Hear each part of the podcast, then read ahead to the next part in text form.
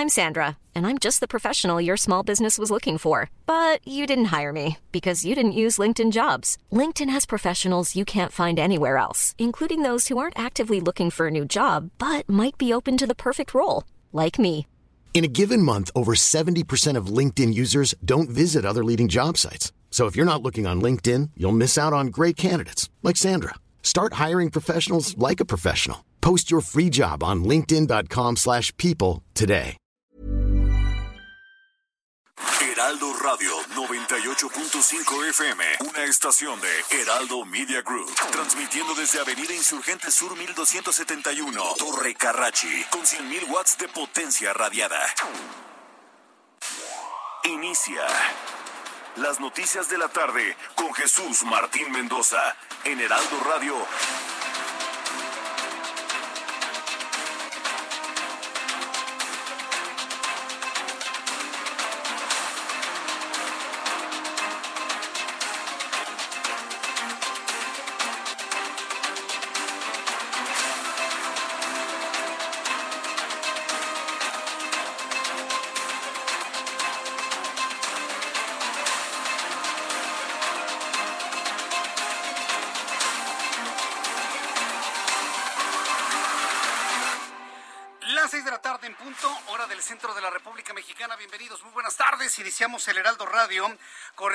Este lunes 27 de septiembre del año 2021.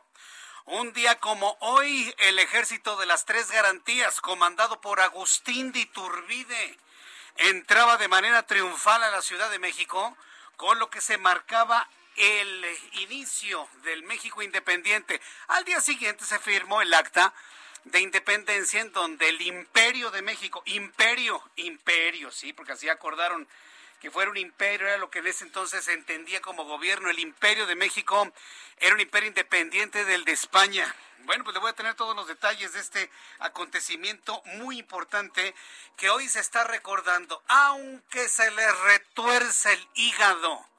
Agustín de Iturbide es el hombre que hoy estamos recordando por ser el consumador de la independencia. Pésele a quien le pese, gústele o no le guste a quien no le guste. Se llama Agustín de Iturbide y tan es así, le voy a platicar una cosa, que el Banco de México ha emitido un billete conmemorativo de 200 pesos donde quita a Benito Juárez y coloca a Agustín de Iturbide en el anverso del billete, sin decir su nombre.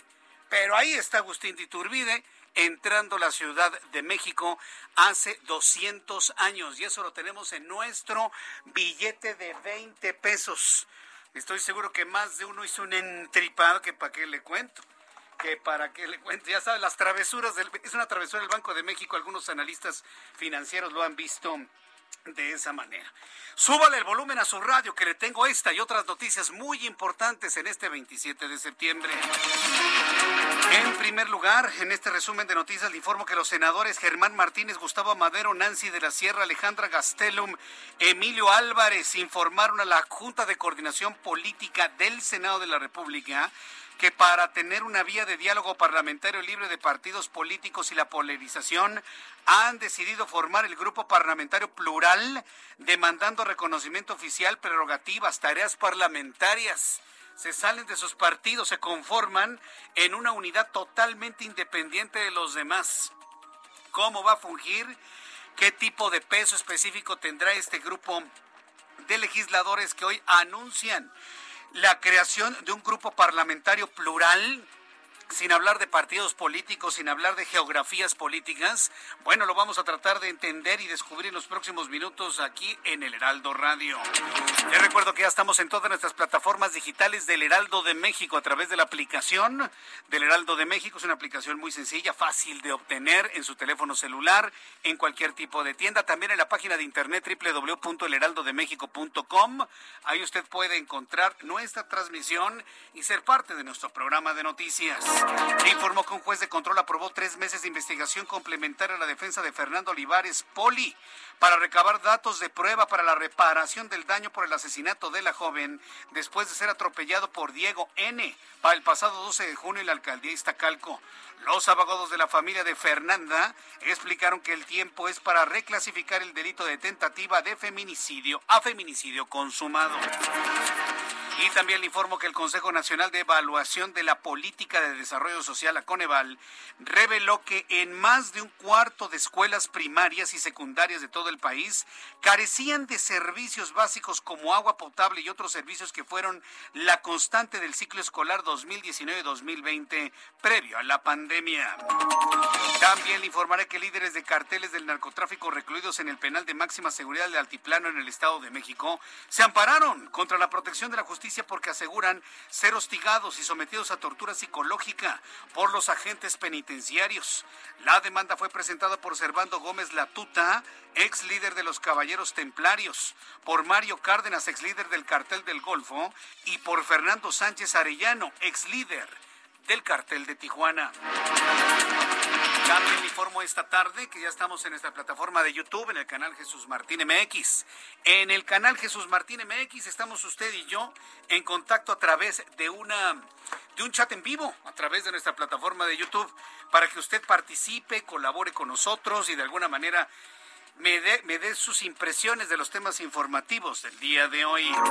Le informo que el titular de la Fiscalía General del Estado de Puebla, Gilberto Higuera Bernal, confirmó que la FGR, la Fiscalía General de la República, atraerá el caso de la diputada suplente Sandra Nelly Cadena, quien fue detenida la semana pasada en el municipio de Tecamachalco, junto con su esposo, luego de que agentes, de, agentes ministeriales realizaron un cateo en su domicilio y encontraron armas con calibres que son de uso exclusivo del ejército. Y también le informo que Arturo Reyes Sandoval, director del Instituto Politécnico Nacional, informó que México será el país donde se realicen las siguientes pruebas de la vacuna contra el virus del chikungunya. El director del Politécnico Nacional informó que México será el país donde se hagan las pruebas del chikungunya. Pues igual que en la del dengue, fíjese. Para la vacuna del dengue y dengue hemorrágico, México fue lugar de experimentación por increíble que parezca. Bueno, para la vacuna del chikungunya, también México será un país de experimento. Esto lo desarrolla el Instituto Politécnico Nacional junto con la Universidad de Oxford y la Universidad de Texas. La farmacéutica Pfizer de la mano de BioNTech presentó los estudios de análisis que realizaron a niños de entre 5 y 11 años para solicitar la aprobación de su vacuna contra COVID-19 y que se administre precisamente en los niños de este rango de edad, entre 5 años y 11 años, los niños. Eh, para que de esta manera, bueno, se les aplique con toda seguridad esta vacuna y con la certeza de la generación correcta de anticuerpos en los menores, informó Albert Burla, director general de la firma Pfizer.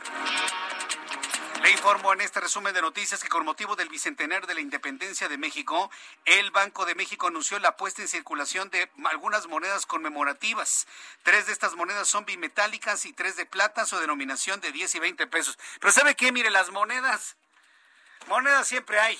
No, no, no, no. La nota del Banco de México es la emisión del billete de 20 pesos donde el anverso está el ejército de las tres garantías entrando al zócalo de la Ciudad de México, comandado por Agustín de Iturbide. ¿Por qué es tan importante? Porque Banco de México quitó del billete de 20 pesos al liberal Benito Juárez para colocar al conservador Agustín de Iturbide. Pues hasta Agustín primero fue. Ese es el asunto. Hay, hay, una carga política muy interesante dentro de lo que tenemos en el billete de 20 pesos. Si le cae uno nuevo de los de 20 pesos, yo sí le digo, guárdelo. Guárdelo, guárdelo, guárdelo, guárdelo. Porque este billete no va a circular mucho tiempo. Basta que el presidente dé un manotazo en la mesa y le ordene al próximo gobernador del Banco de México que quiten ese billete y que le regresen a su Juárez con su águila republicana la que sea, ¿no? es cuestión de días, es cuestión de horas. Es más, no lo dudaría que mañana lo comentara en su, en su show, perdón, iba a decir show mañanero, en su conferencia de prensa de todas las mañanas. No lo dudaría que mañana lo dijera. ¿eh? Así que si le cae un, un billete de 20 pesos, estos nuevos, con el ejército de las tres garantías, con su bandera, que hablaba de la libertad, de la unión entre mexicanos y españoles, y además hablaban de la religión católica, porque eso significaban las tres garantías, religión católica, unión entre mexicanos y españoles, fíjese, y la independencia, el color verde la independencia, el blanco la religión y el rojo la unión de mexicanos y españoles. Ese era el significado de la bandera de las tres garantías y hoy está en el billete de 20 pesos. Maravilloso, ¿no? Bueno, pues yo le invito a que los guarde porque va a ser un billete de colección porque no creo que dure mucho tiempo en circulación. Ya son las seis de la tarde con nueve minutos, hora del centro de la República Mexicana. Vamos a entrar en comunicación con nuestros corresponsales en la República Mexicana. Leticia Ríos, desde el Estado de México. Adelante, Leti, te escuchamos. Buenas tardes.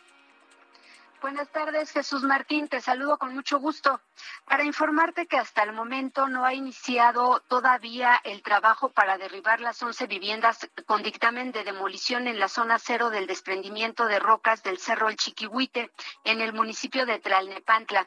Así lo informaron autoridades municipales y estatales. La Coordinación de Protección Civil del Estado de México precisó que la demolición de las casas depende del avance en los trabajos de estabilización que se está realizando actualmente para lo cual hasta el momento se han colocado 6.332 toneladas de material, principalmente tesontle, así como arena en la zona del desgajamiento. La dependencia destacó que el viernes pasado se llevó a cabo la demolición, pero de manera parcial de dos casas. A una le derrumbaron el baño y a otra solo un cuarto. En estos momentos, camiones Torton están eh, pues trabajando para transportar al lugar, a esta zona cero, el material para adecuar el espacio donde se llevarán a cabo las demoliciones. En tanto, tres máquinas pesadas descargan el material y efectúan los trabajos de adecuación. El objetivo es que la maquinaria eh, llegue a la ladera para estabilizar desde arriba, es decir, se va a ir demoliendo eh, pues de manera total o parcial aquellas viviendas que impidan el avance de la maquinaria para estabilizar esta zona.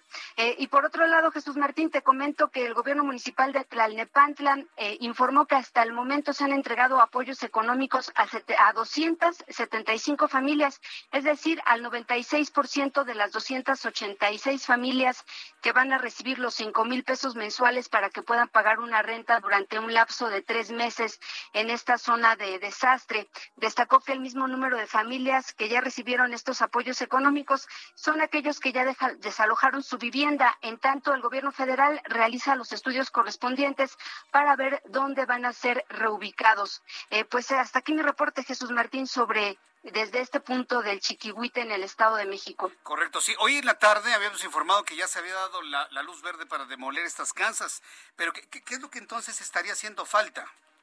Eh, lo que ellos explican es que hasta que se tenga la garantía de que ya está estabilizada la zona y no hay ningún riesgo de más derrumbes para las viviendas que están alrededor, entonces empezarían ya con los trabajos eh, de, demolición. Lo que nos dicen es que efectivamente eh, dos casas fueron demolidas, pero solamente de manera parcial, a una un baño, a la otra un cuarto, pero como tal los trabajos de demolición de las 11 viviendas todavía no inician, siguen todavía metiendo este material el tesontle y arena en costal para que puedan estabilizar la zona, Jesús Martín. Sí, sería terrible que se viniera abajo otra vez este algún material de los que están ahí sin el sustento necesario. Vamos a estar muy atentos de lo que sucede en el Chiquihuite. Muchísimas gracias por la información. Muchas gracias, Jesús Martín. Buenas tardes. Gracias, que te vaya muy bien. Nuestra compañera reportera Leticia Ríos. Vamos con Vamos con nuestros compañeros reporteros urbanos, periodistas especializados en información de ciudad. Daniel Magaña, me da mucho gusto saludarte en este primer día de la semana. Adelante, Daniel. ¿Qué tal, Jesús Martínez? Muy buenas tardes. Una tarde pues agradable. Solamente se registró pues lluvia ligera en la zona sur de la ciudad.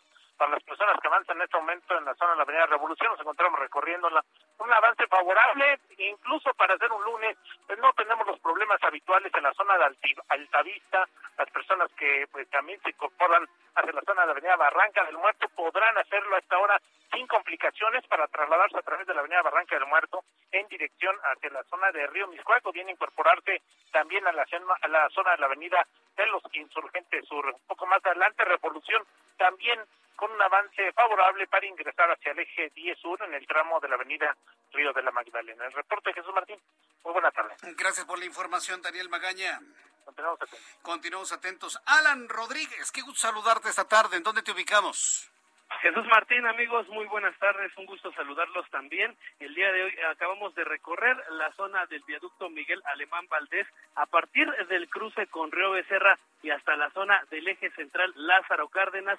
Tenemos bastante tránsito, esto en carriles centrales y también en los carriles laterales de esta vialidad en sus dos sentidos tanto para las personas que se dirigen hacia la zona poniente como para las personas que se dirigen hacia el oriente de la capital. Por otra parte, comentarles que el eje central Lázaro Cárdenas avanza con bastante fluidez a partir del cruce de viaducto y hasta la zona de Fray Servando. Ya por último, comentarles que tenemos algunos cortes a la circulación en la diagonal 20 de noviembre para todos nuestros amigos que se dirigen hacia la zona del primer cuadro de la capital. En este punto ya tenemos un, un corte a la circulación a partir del eje central Lázaro Cárdenas. Por lo pronto, José Martín, es el reporte que tenemos para todos nuestros amigos automovilistas que eviten esta zona.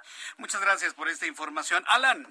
Continuamos al pendiente. Continuamos al pendiente y saludo con mucho gusto a Mario Miranda con más información de la vialidad. Adelante, Mario. ¿Qué tal, Jesús Martín? Buenas tardes. tenemos la información vial al momento. En estos momentos nos encontramos en la glorita del Ángel de la Independencia.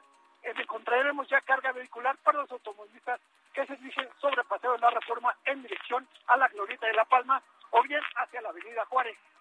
En el sentido opuesto sobre Paseo de la Reforma encontraremos vialidad aceptable, aceptable para las personas que se dirigen hacia la zona del Auditorio Nacional o bien al anillo periférico.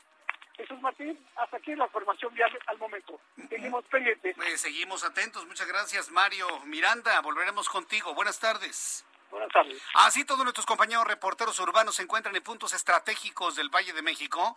Así nuestros corresponsales en diversos puntos de generación de noticias en la República Mexicana. Un lunes muy importante, interesante de información. Hoy estamos recordando los 200 años de la consumación de la independencia. Me han dicho mucho a través de las redes sociales, no, es que es el día 28. Sí, pero el, el hecho la entrada del ejército de las tres garantías marcan el inicio de la independencia. Ya al día siguiente se firmó el acuerdo, pero el día de la independencia es hoy. Llega Agustín de Iturbide con su ejército, recibe las llaves de la ciudad. Eh, venía con muy elegante, dicen que con un sombrero de tres plumas, con botas, entre vítores, entre papelitos verdes, blancos y rojos. Se encuentra con el virrey Juan O'Donoghue y juntos en el balcón de lo que hoy es el Palacio Nacional, ahí arriba, en el Palacio Virreinal, ahí disfrutaron de un desfile de las fuerzas que acompañaban a Agustín de Iturbide, del Ejército de las Tres Garantías. Ese hecho enmarca el inicio del México independiente, como monarquía en ese entonces, ¿eh? porque así se establecía en el acta. Como monarquía, lo que está circulando hoy es una mentira, una mentira generada desde tiempos de Porfirio Díaz, pero debo decirle que hay un error tremendo que yo no entiendo por qué el ejército lo ha hecho de esa manera o por qué lo pidieron de esa manera. El documento establecía la libertad del imperio mexicano del imperio español para establecer una monarquía moderada. Esa es la razón por la cual Agustín de Iturbide, que fue señalado como el libertador y por lo tanto con el derecho de ser el primer gobernante de la nación naciente e independiente, se llamó Agustín I porque estaba establecido en el acta de independencia que íbamos a ser un imperio. Entonces, hay que revisar, les gusta la historia, pero la cambian. Acuérdense que cambiar la historia o esconderla es una forma de mentir. Y tenemos que decir las cosas finalmente como ocurrieron hace exactamente 200 años. Son las 6 de la tarde con 17 minutos hora del centro de la República Mexicana. Además de esto, vamos a recordar lo que sucedía un día como hoy, 27 de septiembre. Por cierto, también era el cumpleaños de Agustín de Iturbide, ¿eh? 27 de septiembre. 27 de septiembre en México, el mundo y la historia con Abra Marriola. Amigos, bienvenidos. Esto es un día como hoy en la historia. 27 de febrero 1590 en Roma el Papa Urbano VII muere 13 días después de haber sido elegido Papa, el papado más corto de la historia. 1821 en nuestro país el ejército trigarante entra triunfalmente a la Ciudad de México y de esta forma es el verdadero día de la independencia porque ahora sí ya somos independientes. 1822 en Francia se anuncia que la piedra Rosetta ha sido descifrada. 1940, Japón, Alemania e Italia firman el Pacto del Eje. Eje, eje, eje. 1960, en nuestro país, el presidente Adolfo López Mateos nacionaliza la industria eléctrica. En términos que podamos entender, fue cuando el secretario de Hacienda, Antonio Ortiz Mena, tomó posesión de la Compañía Mexicana de Luz y Fuerza Motriz, lo que hoy conocemos como Luz y Fuerza del Centro, que pasó a ser Comisión Federal de Electricidad. 1998, en Estados Unidos comienza a funcionar el motor de búsqueda Google. Y míralo ahora. Además, hoy es el Día Mundial del Turismo. Amigos, excelente lunes. Esto fue un día como hoy en la historia. Muchas gracias. Muchas gracias, Abraham Arreola, por recordarnos todo lo ocurrido un día como hoy, 27 de septiembre. Hoy en México el único país del mundo que no celebra con grandes acontecimientos la consumación de, independencia. Pero mire, son los resabios de la forma en la que se entendió la historia y la siguen entendiendo algunos el día de hoy. Hoy hubo un evento oficial, pero la verdad, mire, este, tan desangelado, tan desangelado y por momentos con, con cosas tan desatinadas que yo digo, bueno, está bien. Yo les vuelvo nada más a decir, cambiar la historia ocultar la historia es una forma de mentirle a la gente. Ustedes prometieron no mentir, señores de la disque autollamada cuarta transformación. No oculten la historia. La historia está escrita. La historia no se cambia nada más por un plumazo, nada más por estar en una silla. Una silla que dura cinco años, diez meses. La historia no se cambia. La historia ahí está, la historia la conocemos y la historia va a prevalecer como es. Así de sencillo. Entonces, hoy es el día en el que tenemos que recordar al libertador de este país que se llamó Agustín de Iturbide. Es más, debería estar de entre de los vivas del Día de la Independencia, aunque se grite la noche del 15 de septiembre. Habría que gritar todos los iniciadores y viva Agustín de Iturbide como el consumador. Uf, imagínense de lo que es. Es, una blasfemia lo que estoy diciendo ¿eh? para algunos integrantes de la clase política. Bien, vamos a revisar las condiciones meteorológicas para las próximas horas. El Servicio Meteorológico Nacional, que depende de la Comisión Nacional del Agua, nos informa sobre lo que habrá de prevalecer en las próximas horas en cuanto a pronóstico del tiempo. El Servicio Meteorológico Nacional habla del tránsito de la onda tropical número 33 y canales de baja presión. Finalmente, el primer frente frío de la temporada, que se convirtió en un sistema frontal, pues prácticamente ya desapareció.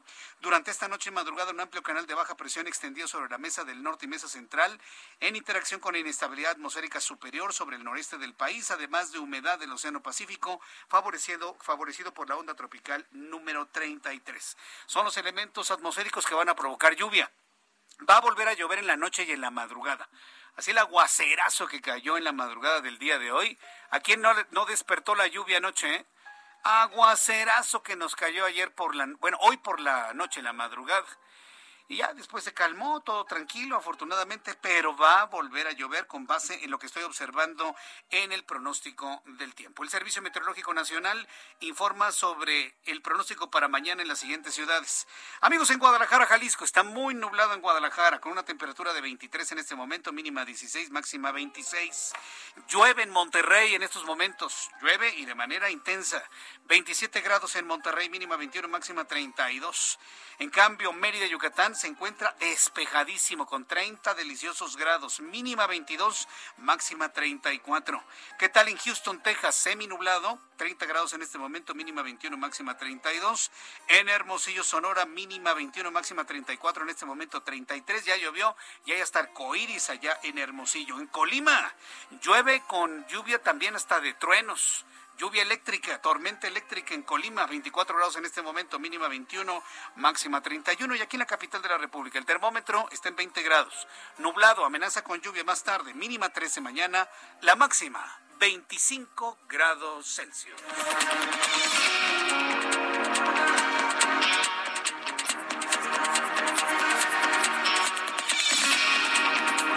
Son las 6 de la tarde con 23 minutos, las 6 de la tarde con 23 minutos hora del centro de la República Mexicana. Yo le invito para que entre en mi cuenta de Twitter, arroba Jesús Martín MX. Ahí verá usted un video cuando le hablo de las cosas desatinadas que ocurrieron en el en la celebración oficial de los 200 años de la independencia de México. se tendría que hablar de historia, ¿no? Vamos a hablar de historia un poquito más tarde, pero imagínense, estamos ante, ante tratar de borrar a Agustín de Iturbide y hablar de piezas arqueológicas. No, hombre, los mexicanos traemos claramente el asunto del ejército de las tres garantías, su bandera tricolor, el significado de los tres colores, el ingreso de Agustín de Iturbide a la Plaza de la Constitución hace 200 años, la compañía que hizo don Juan O'Donoghue, el último virrey de la Nueva España, y bueno, pues este el, desfile que se vivió en ese momento, en ese momento con la entrada del ejército de las tres garantías ante una algarabía de mexicanos en el Zócalo. De eso nadie le habla, pero yo sí le hablo de eso. Y platíqueselo a quien no se enteró, ¿eh? Lo que pasó hace 200 años. Platíqueselo. Yo le invito a que lo haga. Después de los anuncios, le voy a informar que hay senadores de la República que están anunciando la conformación de un nuevo grupo parlamentario.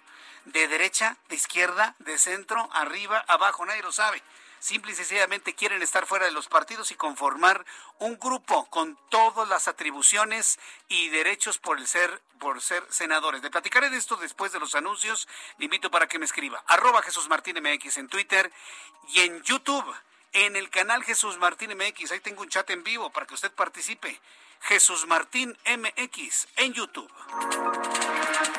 Escuchas a Jesús Martín Mendoza con las noticias de la tarde por Heraldo Radio, una estación de Heraldo Media Group. Heraldo Radio, la HCL se comparte, se ve y ahora también se escucha.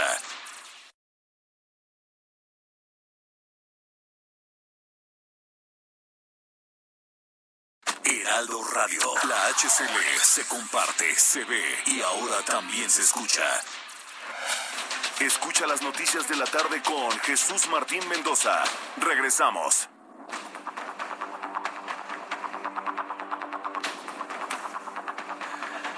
Son las seis de la tarde con 30 minutos hora del centro de la República Mexicana. Quiero pedirle a todo el público que nos escuche en el país y de manera concreta en Ciudad de México y en la ciudad de Puebla, a que le suban el volumen a su radio. Le tengo en este momento una exclusiva le tengo en este momento una, entrevista exclusiva que mañana será retomada por el Heraldo eh, periódico, por el Heraldo prensa, ¿verdad, Giovanna?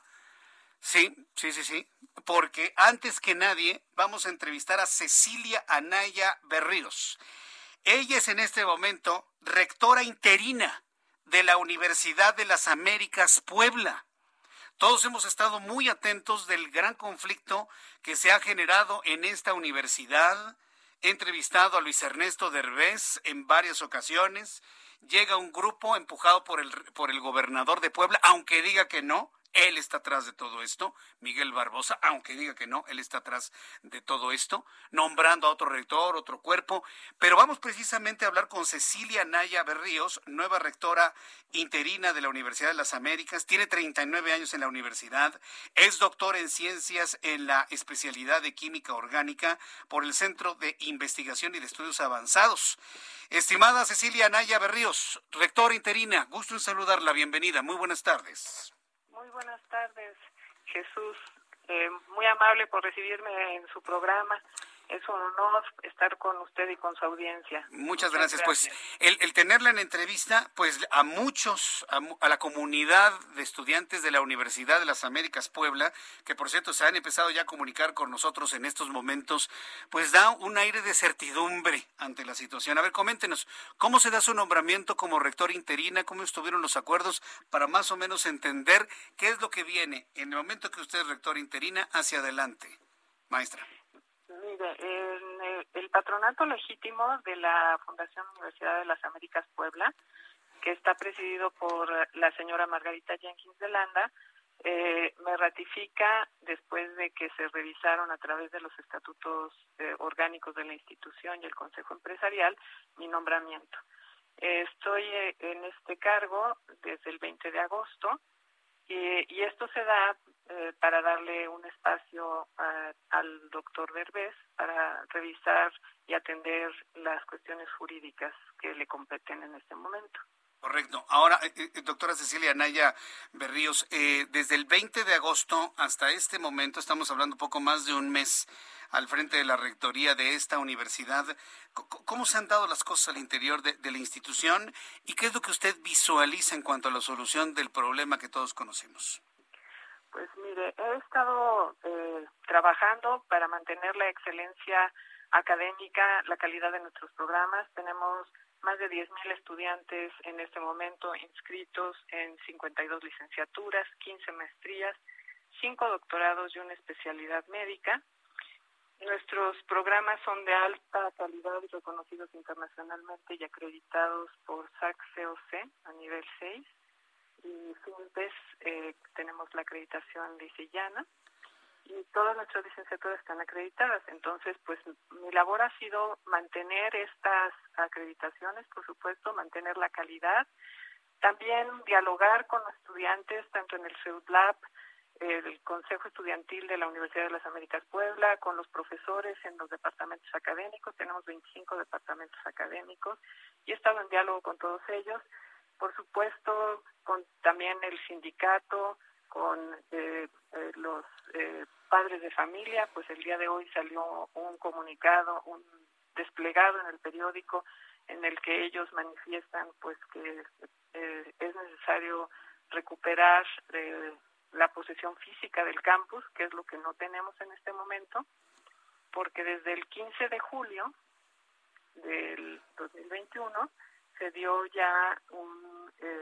dictamen jurídico para la recuperación de, eh, bueno, la eh, restitución de la institución como estaba antes de que fue secuestrada. Ya contamos con las cuentas bancarias, pero pues seguimos sin tener la recuperación física de nuestro campus. Ahora, ¿cuál es la estrategia que usted está implementando y, y su equipo de trabajo para evitar una irrupción? Una toma violenta una vez más, una toma de las instalaciones, de los recursos y del patrimonio de la universidad. ¿De qué manera se están cuidando, se están protegiendo que en este periodo, mientras el rector eh, Derbez está precisamente defendiendo eh, su posición y la situación de la propia universidad, usted, doctora Anaya, ¿de qué manera se protege y protege a la universidad y a su comunidad de una nueva irrupción por parte de los otros? Pues lo que se ha estado haciendo es trabajar eh, desde el punto de vista jurídico y como le mencioné, ya tenemos el, dictamen, eh, sin embargo, pues no se ha acatado como debería de ser. ¿sí? Entonces se está trabajando eh, para que se acate lo, lo que se acordó en, en este juicio que se llevó a cabo. Por supuesto, pues hay varias estrategias legales que se están siguiendo. No tengo todos los detalles a la mano, eh, pero por supuesto lo que buscamos es que la recuperación sea por el, eh, eh, hecha desde un punto de vista jurídico y con todas las condiciones adecuadas para que el regreso al campus sea el adecuado y que no pongamos en riesgo a nadie, ¿no? Ni a nuestros sindicalizados, empleados, profesores, estudiantes, padres de familia, sino que todos podamos entrar con esa tranquilidad y esa seguridad de que las cosas están bien eh, jurídicamente. Muy bien. Eh, eh, ahora que hablaba precisamente de todos los, actores involucrados en todo ello, hablaba de los padres de familia. Me, están escribiendo padres de familia de jóvenes estudiantes de la y me dicen, Jesús Martín, queremos que nuestro chat de papás de familia, de padres de familia, tenga voz. ¿De qué manera, de qué manera ha estado usted en contacto con los padres de familia y darles esa voz, evidentemente, ante la preocupación que tienen los padres de familia? Mire, eh, lo que se ha estado haciendo es, eh, pues, eh, buscar la forma de encontrar los puntos claves para este diálogo. Entonces se está trabajando con los estudiantes y sus padres de familia elaborando un documento que este que pronto saldrá eh, con algunos acuerdos que se han tenido. Perfecto. Entonces, digamos, sí están siendo tomados en cuenta los padres de familia en sus opiniones. Sí. Por supuesto. Muy bien. Ahora, eh, eh, ¿la universidad está trabajando normal, de manera híbrida, presencial, en línea? ¿Cómo, cómo lo está haciendo, doctora? estamos trabajando en línea en nuestros nuestros cursos. Bueno, durante todo este tiempo, desde marzo del 2020 que inició la pandemia, eh, pudimos hacer rápidamente nuestra transición a cursos en línea y así hemos trabajado durante todos estos meses, excepto en el mes de junio, que, bueno, finales de mayo, junio, que nos permitieron eh, por parte de la Autoridad eh, de Educación del Estado volver a retomar actividades en el campus, pero solamente para los estudiantes de ciencias de la salud. Eh, y se empezaron a dar laboratorios para estos estudiantes en el campus. A finales de junio es cuando se da eh, esta toma violenta del campus y queda secuestrado y ya no podemos continuar con estas actividades eh, presenciales. Eh, por supuesto, estamos listos, eh, seguimos trabajando en línea y estamos listos para que en cuanto las condiciones del campus nos los permita regresar, todos queremos regresar al campus porque por supuesto, pues eh, al regresar al campus se pueden volver a dar las, los cursos que ya se estaban dando de los laboratorios, no solo de ciencias eh, de la salud, sino de todas las licenciaturas, eh, maestrías y doctorados que así lo requieren. Y estamos preparados para tenerlos de manera híbrida porque se han comprado todos los equipos para poderlo hacer así en el campus. Qué bien. ¿Han podido pagar a los maestros, al personal administrativo, al personal de logística? ¿Cómo ha fluido el recurso, los dineros en la universidad? Ha fluido bien porque, como dije, el 15 de julio de este año se logró la restitución de las cuentas bancarias a la institución y, eh, bueno, excepto 15 días que no se tuvo el control de las cuentas, pero aún así se logró hacer el pago de las eh, nóminas, sueldos y salarios de todos los empleados sindicalizados para que no nadie sufriera de esta situación ¿no? de no pago. Y desde esa fecha pues se ha seguido haciendo los pagos a proveedores y a otros eh, eh, pues todo lo que se tiene que hacer de pagos, ¿verdad? Otros gastos que se tienen comprometidos. Finalmente, doctora Cecilia Anaya, ¿qué es lo que usted, compártanos alguna reflexión de lo que ha vivido la Universidad de las Américas Puebla? Es decir, desde el momento, no ahora, sino de tiempo atrás, esa intencionalidad de ir hacia los fondos económicos de la fundación, que bueno, pues en este momento, pues da la impresión que ese es el único, el único interés. Eh, usted que ha estado tantos años en esta universidad, que es parte de muy importante de la historia de esta universidad, ¿cuál es su sentir al ver que las entidades políticas en Puebla pues han estado muy interesadas en intervenir de esta manera en la universidad? Deme una reflexión sobre eso que ha vivido la ULAP. Mire, yo como le comenté, bueno, y usted sabe, tengo eh, 39 años, casi 40 años en la institución, y en todo este tiempo nunca me había encontrado en una situación como la que actualmente tenemos. Eh, es muy triste porque pues es una institución muy importante, está eh, muy bien eh, ranqueada, eh, es muy reconocida y pues creo que tiene que haber una reflexión por parte de las personas que el presidente de la Junta para el Cuidado de las Instituciones de Asistencia Privada del Estado de Puebla, pues para que se eh, reintegre el campus eh, a la institución nuevamente y que podamos seguir trabajando como anteriormente lo hacíamos.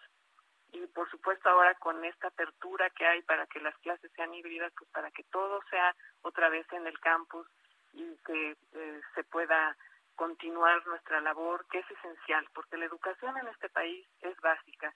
Yo por eso tantos años he trabajado en esto, en diferentes, desde diferentes eh, fronteras, porque he sido, por supuesto, como profesora, investigadora, en, puestos de gestión eh, administrativa, como directora académica del departamento, eh, vicerrectora académica, eh, y ahora como rectora interina y pues no me cansaré de trabajar por el bien del país y de la educación en México. Muy bien, nosotros vamos a estar muy atentos de su administración. Estaremos muy atentos de su trabajo como rectora interina en la Universidad de las Américas Puebla. Por lo pronto yo quiero agradecerle mucho el que me haya tomado esta comunicación, tener este contacto con el público, inclusive con padres de familia, de muchachos de esta universidad que se han estado comunicando con nosotros. Eh, estamos en comunicación, una oportunidad futura y gracias por estar con nosotros aquí al contrario, muchas gracias a usted, Jesús, por esta oportunidad de platicar con su auditorio. Gracias, rectora. Que le vaya muy bien. Hasta la próxima. Hasta luego. Hasta luego. Es la rectora, la doctora Cecilia Naya Berrios, rectora de la Universidad de las Américas Puebla, rectora interina. Y bueno, pues ya nos ha explicado cómo se llegó a este acuerdo por parte de la Fundación eh, Jenkins. Ella es en este momento la, la rectora reconocida, oficial de la universidad. En tanto, el doctor Derbez, pues evidentemente desahoga toda la serie de acusaciones que hay en la universidad, una universidad que trabaja de manera a distancia, en línea, que están desesperados por ya querer regresar, por supuesto, eh, con dificultades, pero han podido subsanar pagos a maestros, administrativos, a personal de logística, en fin, y ha calificado esta situación desde hace varios años hasta la fecha como algo muy triste que ha vivido la Universidad de las Américas en Puebla, nos dijo la doctora Cecilia Naya, rectora de la Universidad de las Américas Puebla. Son las seis de la tarde con 43 minutos hora del centro de la República Mexicana. 27 de septiembre, bicentenario de la consumación de la independencia. Me da mucho gusto saludar a través de la línea telefónica, suban el volumen a su radio, a Enrique Ortiz García. Él es divulgador cultural y autor de El mundo prehispánico para gente con prisa. Eh, Enrique Ortiz, me da mucho gusto saludarlo. Bienvenido al Heraldo Radio. Muy buenas tardes. Gracias por la invitación, Jesús. Un gusto. Eh, la oh, ah, en este tiempo llega eh, los 200 años de la consumación de la independencia de México en un tiempo donde hay redes sociales. Y finalmente las redes sociales han sido pues muy abiertas en mencionar a Agustín de Iturbide, se ha convertido inclusive hasta en hasta en tendencia el nombre de Agustín de Iturbide, que por cierto también era su cumpleaños un 27 de septiembre. Lo que me llama poderosamente la atención es que ni los de antes ni los de ahora ni siquiera mencionan su nombre. Tratan de de, borrarlo, de olvidarlo, de minimizarlo. No todas las instituciones. El Banco de México acaba de emitir un billete de 20 pesos con Agustín de Iturbide en el anverso, aunque no aparezca su nombre. Hablemos de esta figura tan controversial. ¿Por qué la clase política mexicana busca borrar el nombre del consumador de nuestra independencia? Posiblemente son varias las razones, ¿no? Primero es porque él luchó a sangre y fuego contra los insurgentes, ¿no? Recordemos que él fue un pues un militar del ejército realista y que también eh, causó ciertas, bueno, sí, llevó a cabo ciertas atrocidades, sobre todo en el Bajío, ¿no? Quemando poblaciones, ejecutando a personas. Entonces esa puede ser la, la, primera razón. La segunda razón es que pues finalmente él va preparando digamos que la telaraña, todo este, este propósito de ser él el emperador de, del imperio mexicano, ¿no? Eso también, pues, de repente a la gente en un país, pues, como el nuestro, no, no le gusta, ¿no? Y sobre todo a, a, los representantes del gobierno, que en algún momento él se haya, eh, pues, de cierta forma, autoproclamado emperador, ¿no? Entonces, también hay otro tema el tema de que Iturbide encabeza un grupo de criollos, ¿no? Españoles nacidos en América, mientras que los insurgentes eh, eh, representaban otro grupo, estamos hablando principalmente de Vicente Guerrero, de Mariano Matamoros, ¿no? Eh, otro segmento, sus orígenes son completamente diferentes, tanto que el propio Morelos quería que México naciera como una república, con una forma de gobierno, de gobierno de, de una república, mientras que este grupo, ¿no? Estos guadalupes, principalmente eran terratenientes, mineros, eh, personas preparadas, incluso eh, eh, maestros de lo que era la universidad, ¿no? Y ellos traen otra visión en mente, que es finalmente un imperio, una monarquía liberal constitucional. Ah, pero así estaba establecido en el documento que se firmó al día siguiente, el 28 de septiembre, que México sería una, una monarquía moderada, por cierto, una monarquía moderada. Ahora, el hecho de que el movimiento Agustín de Iturbide haya sido seguido por criollos, pues vaya, el propio Miguel Hidalgo era un criollo y el movimiento de independencia 11 años antes, pues era de los criollos, los eh, quienes se fueron ahí a luchar con Miguel Hidalgo, pues eran eh, eh, quienes lo apoyaron, pero en realidad el movimiento era criollo, ¿no? De origen, maestro. sí, quienes lo encabezan en un inicio, evidentemente que son criollos y también son militares, ¿no? Estamos recordando al Dama, Allende, el propio Hidalgo. Sin embargo, es muy diferente ese movimiento que, que inicia Hidalgo. Es, eso es un movimiento popular, ¿no? Es un alzamiento popular en el cual llegan multitudes, ¿no? Todas estas crónicas de Lucas Alamán lo comentan, ¿no? Que él estuvo presente durante el saqueo de Guanajuato, la toma de la Lóndiga, eran decenas de miles de indígenas, mestizos, personas, grupos pertenecientes a las castas, que no, que, que a, duras penas si podían llevar un mosquete o un fusil, iban armados con ondas y flechas. palos, eh, eh, palos, exacto. Eh, y el movimiento de Iturbide, no, es otro movimiento, eso es muy importante de enfatizar, es un movimiento, pues que no busca esta rebelión popular ni que busca esta petición hacia las masas, ¿no? Es un movimiento ya de oligarquías, de élites. Estamos hablando principalmente, nuevamente, de militares, también el apoyo del clero, que fue fundamental, ¿no? Eh, los obispos, sobre todo el de Puebla. Entonces es un movimiento de otra naturaleza, ¿no? Es un movimiento completamente diferente. Claro, pero si lo vemos con los ojos de ahora, por supuesto uno dice, no, pues cómo, ¿no? Pero si lo vemos con los ojos del México de 1821 y las crónicas que existen de cómo fue recibido el ejército de las tres garantías y el significado de los tres colores, donde el verde era la independencia, el rojo, la unión de mexicanos y españoles y el blanco, la religión católica, podríamos, si lo viéramos con esos ojos de 1821, se puede entender mucho, ¿no? Del por qué se dieron las cosas así, ¿no cree usted, maestro? Sí, sí, sin duda, ¿no? Eh, eh, ya llevábamos 11 guerras, oh, perdón, 11 años de guerra, una guerra devastadora, incluso pues imaginemos la guerra de independencia, ¿no? O de las 13 colonias de Estados Unidos, esa comienza en 1775 y termina en 1783 y, y, aquí en México, pues 1810 y 1821, 11 años de una guerra ininterrumpida en la cual pues no solamente era un tema de realistas contra insurgentes, era un tema de inseguridad, en las cuales las gavillas de guerrilleros, de saqueadores, de malvivientes, pues hacían eh, muy complicada el desarrollo económico, pues de lo que sería la Nueva España, ya, ya en su decadencia, y lo que sería, pues bueno, finalmente la consumación de lo que sería México. Esto también trajo una terrible inestabilidad, ¿no? Incluso política, cuando sabemos que deponen, por ejemplo, al último virrey, ojo con esto, que es eh, Apodaca. Eh, Juan de O'Donoghue, él ya no ostenta el título de virrey, él es jefe político supremo de la Nueva España y capitán general. Pero bueno, esto es, esto es lo que finalmente nos dice la historia, ¿no? Que está para estudiarse y comprenderla, reflexionarla, desde mi punto de vista, más no juzgarla, ¿no?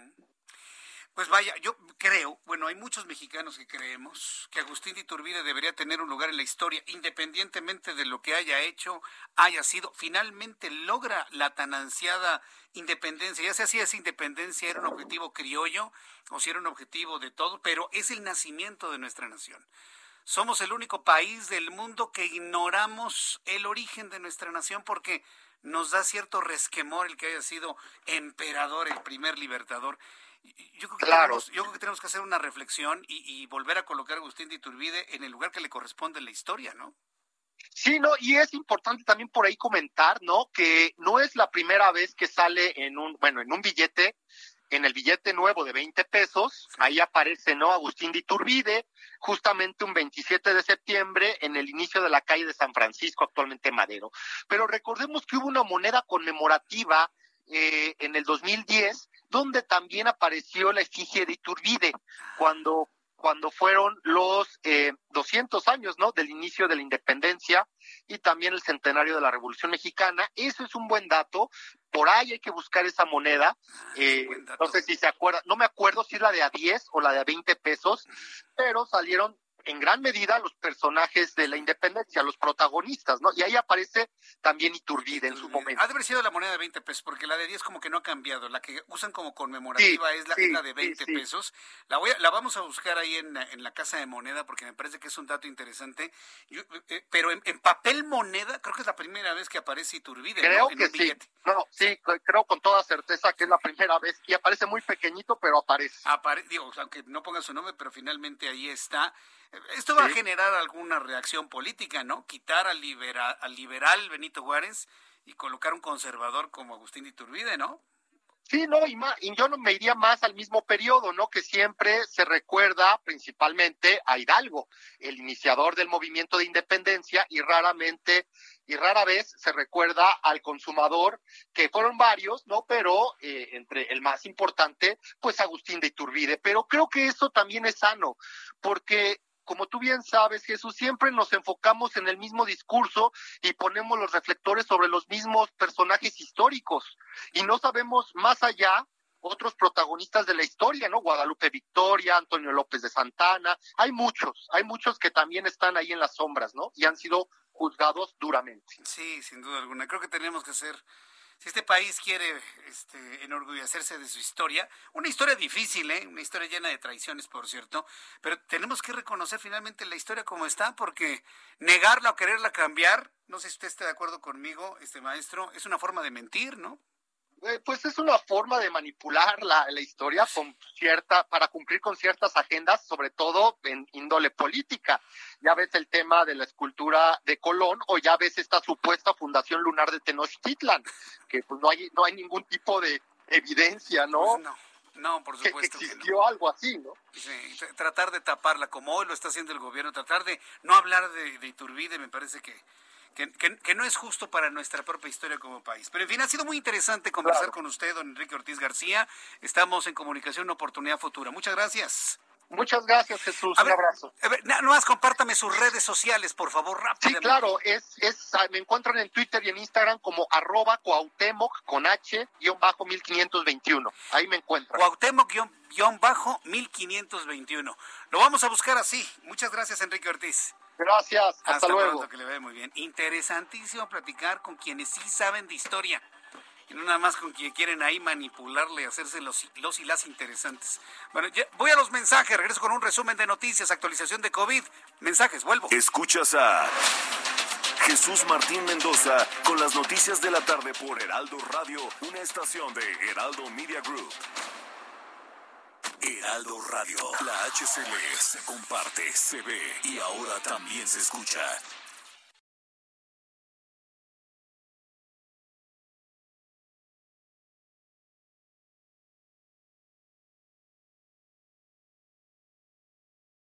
Heraldo Radio. La HCL se comparte, se ve y ahora también se escucha.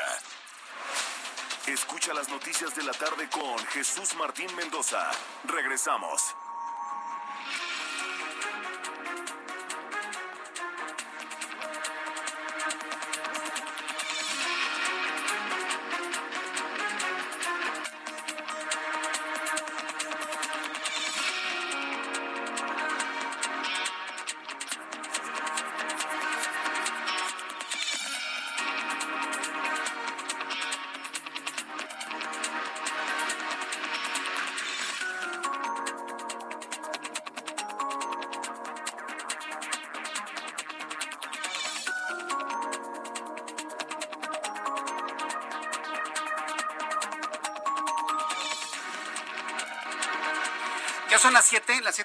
Hora del centro de la República Mexicana. Le presento un resumen con las noticias más importantes en el Heraldo Radio. En entrevista exclusiva, la primera entrevista en medios de comunicación ha sido en el Heraldo. En el Heraldo Radio y con Jesús Martín Mendoza, la doctora Cecilia Naria Berríos declaró que el dictamen, es la rectora interina de la Universidad de las Américas Puebla, declaró que el dictamen emitido no se acató como debería ser y junto con las autoridades se encuentra trabajando para que se realicen las acciones que se acordaron durante el juicio por el caso Jenkins, Universidad de las Américas Puebla, y la toma violenta por parte de la Policía Estatal. Agregó que buscan la recuperación del campus por vía legal para asegurar la integridad y seguridad de todos los que pertenecen a la universidad.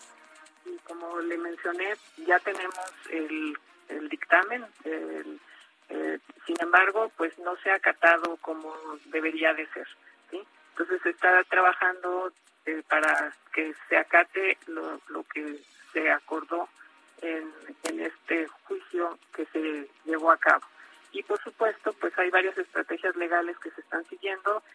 No tengo todos los detalles a la mano, eh, pero por supuesto lo que buscamos es que la recuperación sea por el, eh, eh, hecha desde un punto de vista jurídico y con todas eh, las condiciones adecuadas para que el regreso al campus sea el adecuado y que no pongamos en riesgo a nadie. Es la voz de la rectora de la Universidad de las Américas Puebla, Cecilia Anaya. Le voy a seguir teniendo todos los detalles de lo que esté sucediendo allá en Puebla. Por su parte, Enrique Ortiz García, divulgador cultural, declaró en entrevista con el Heraldo Radio que la figura de Agustín de Iturbide no tiene lugar que merece como libertador de la historia mexicana, porque los movimientos que encabezan Hidalgo y Morelos son muy diferentes al que encabezó Iturbide, porque representaba a una oligarquía de élites como el clero y los militares para formalizar una monarquía liberal constitucional y no una revolución popular a petición de las masas para consumar la República. El movimiento de Iturbide no es otro movimiento, eso es muy importante de enfatizar, es un movimiento pues que no busca esta rebelión popular ni que busca esta petición hacia las masas, ¿no? Es un movimiento ya de oligarquías, de élites. Estamos hablando principalmente, nuevamente, de militares, también el apoyo del clero, que fue fundamental, ¿no? Eh, los obispos, sobre todo el de Puebla. Entonces es un movimiento de otra naturaleza, ¿no? Es un movimiento completamente diferente. Un movimiento diferente, un movimiento criollo, un movimiento de ricos, un movimiento de una clase social, al menos así lo han visto los historiadores y bueno, pues nosotros estamos con la idea de que hay que ver las cosas con los ojos de hace 200 años. También informo que la Secretaría de Salud informó este lunes que México suma 3.635.807 casos de COVID-19, 275.676 muertes por COVID. En las últimas 24 horas el país registró 3.007 contagios, 2.030 defunciones, para dar un total o un índice de letalidad un índice de mortalidad del virus que todavía ronda el 7.58%. Migrantes haitianos aseguraron que para regular la situación en México es necesario pagar un abogado. Acusaron que las citas en la Comisión Mexicana de Ayuda a Refugiados se venden miles de pesos y no cuentan con los recursos para tener acceso a ellas. La Administración Federal Antidrogas, la DEA, de los Estados Unidos lanzó una advertencia sobre la circulación de píldoras falsificadas que contienen dosis letales de fentanilo y metanfetamina producidas en México con químicos de China. Las pruebas de laboratorio revelaron la presencia de al menos 2 miligramos de fentanilo que se considera una dosis letal. Saúl Huerta, exdiputado federal que fue acusado por agresión sexual, perdió sus derechos como militante de Morena de manera definitiva. Así lo ha resuelto por unanimidad la Comisión Nacional de Honestidad y Justicia del partido. La comisión declaró fundado los agravios expuestos por la militante María Josefina Muciño Agüero, quien el 24 de abril pasado solicitó la suspensión temporal de los derechos partidistas del ahora legislador. legislador. Mientras tanto, hoy la jefa de gobierno de la Ciudad de México, Claudia Sheinbaum, informó que se retirará la mujer de madera, la que llamaron antimonumenta, la cual fue colocada por un grupo de feministas en la glorieta de Colón, porque se mantiene la decisión de colocar una estatua que dignifique a la mujer indígena. Sheinbaum dijo que hablará con el grupo feminista porque es importante que sea para la mujer indígena y de esta manera reconocer a todas. Híjole, quién sabe si las, el movimiento feminista esté de acuerdo, ¿eh? Bajo esa lógica, pero estaremos muy atentos del diálogo. Yo le invito para que me siga a través de YouTube en el canal Jesús Martín MX y me diga usted con toda franqueza, ¿qué dejamos en la glorieta de Colón? ¿Una imagen de una mujer indígena o una imagen de una de las mujeres violentadas y muertas por los feminicidios. ¿Qué hacemos? ¿Qué hacemos? ¿Qué, imagen puede de alguna manera reconvenir a la sociedad mexicana? ¿Qué imagen puede sensibilizar más de la importancia de atender las demandas de las mujeres? ¿Una imagen de una mujer indígena o la imagen de cientos de mujeres, miles de mujeres violentadas y asesinadas en ese antimonumento que está en la glorieta de reforma? Dígamelo usted, ¿eh? Va a ser muy, muy importante ese diálogo. Tomaron la glorieta y parece que no se van a mover de ahí. Me dice Ricardo Morales, la mujer indígena. Y otros me dicen que se le deje a los movimientos feministas la glorieta. Vaya problema que hay en la Ciudad de México. Mientras tanto, la farmacéutica estadounidense Pfizer dijo este lunes que empezó ensayos clínicos en etapa intermedia y tardía de una píldora para prevenir el COVID en personas expuestas al virus. La Policía de Investigación de Chile inició la indagación por la quema de pertenencias de migrantes venezolanos. Los agentes evaluaron los objetos quemados y descartaron que hubiera heridos por la violenta marcha realizada el fin de semana contra la migración ilegal, donde asistieron más de 5.000 personas. La policía solicitó el acceso a videos de seguridad para reconocer a los incitadores que iniciaron las agresiones contra los migrantes. El Pentágono anunció que probó con éxito un misil hipersónico capaz de alcanzar velocidades más rápidas cinco veces mayores a las del sonido. Es decir, estamos hablando de aproximadamente unos 1.600 metros por segundo. 1.6 kilómetros por segundo. Esa sería la velocidad de este misil, que marca la primera prueba de esta clase de arma desde 2013. El arma hipersónica es capaz de alcanzar velocidades, le dije, 1.6 kilómetros por segundo, es el equivalente a 6.200 kilómetros por hora. Son las noticias en resumen. Le invito para que siga con nosotros. Le saluda Jesús Martín Mendoza.